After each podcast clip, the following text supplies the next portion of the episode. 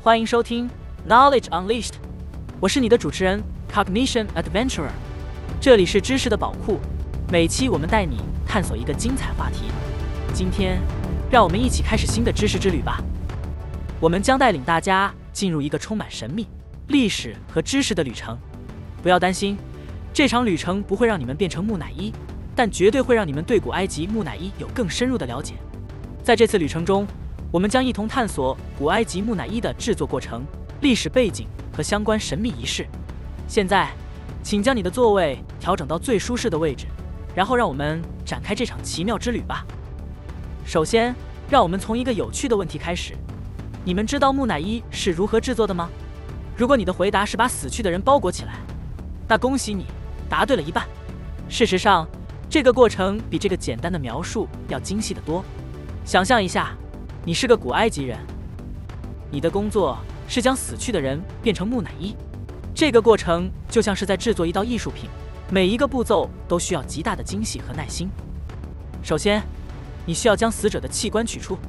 这里有个小插曲：古埃及人认为大脑并不重要，所以他们通常会用钩子把大脑从鼻孔取出。是的，我知道这有点恶心，但这可是千真万确的古埃及制作木乃伊的手法。接下来。把死者的身体放入一个名为 natron 的盐中，让它在那里泡上四十天，直到身体变干。这就好像是把一个大橘子放入烘箱，让它变成一个可爱的小橘子干。当身体干燥之后，就可以开始装饰了。将死者的身体涂抹上香脂和油，然后用漂亮的布条将其包裹起来，就像是给一个巨大的礼物打包一样。在包裹的过程中，还会在布条间放置护身符和符文。作为死者通往来世的保护符，这就像是在礼物里加入一些惊喜，让它更具吸引力。有趣的是，这些布条的颜色和图案也可以透露出死者的身份和地位。所以，下次你看到一具木乃伊，不妨试着猜猜他的身份吧。在装饰完成之后，死者的家人将为他举行一场盛大的葬礼。这不仅是一个送别亲人的仪式，还是一个让死者安然通往来世的仪式。在葬礼上。参与者会唱歌、跳舞，甚至还会有一场名为“开口仪式”的神秘仪式。在这个仪式中，死者的家人将用一把特殊的镰刀触碰木乃伊的嘴巴，象征住让死者在来世能够呼吸和说话。想象一下，这就像是给予木乃伊一个神奇的口香糖，让他在来世能够继续享受美食与交流。那么，为什么古埃及人要进行这样一个繁琐且费时的过程呢？原来。他们相信死后的生活与现实有着密切的联系，因此将死者的身体保存得越好，他们在来世的生活就会越美满。这就像是在参加一个盛大的派对，你穿得越漂亮，就越能吸引别人的目光。现在，让我们来进行一个小小的互动环节，请大家闭上眼睛，想象一下你穿越时空来到了古埃及，你看到了金字塔、神庙，还有那些巨大的雕像。此刻。你被邀请参加一场盛大的葬礼，你看到了舞者、歌手和祭司，感受到了古埃及人对死者的敬意和期待。好了，现在请睁开眼睛，回到现实中。希望这个小互动能让你们更好的投入到古埃及木乃伊的世界中。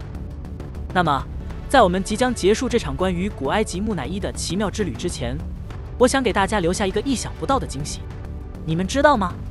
在古埃及的历史上，不只是人类。才会被制作成木乃伊，宠物、动物，甚至是圣甲虫都有被制作成木乃伊的。是的，你没听错，那些虫子也有可能成为木乃伊。想象一下，你的猫咪或狗狗也能和你一起在来世相伴，这是不是很神奇呢？在结束之前，让我们再次回顾一下今天的旅程。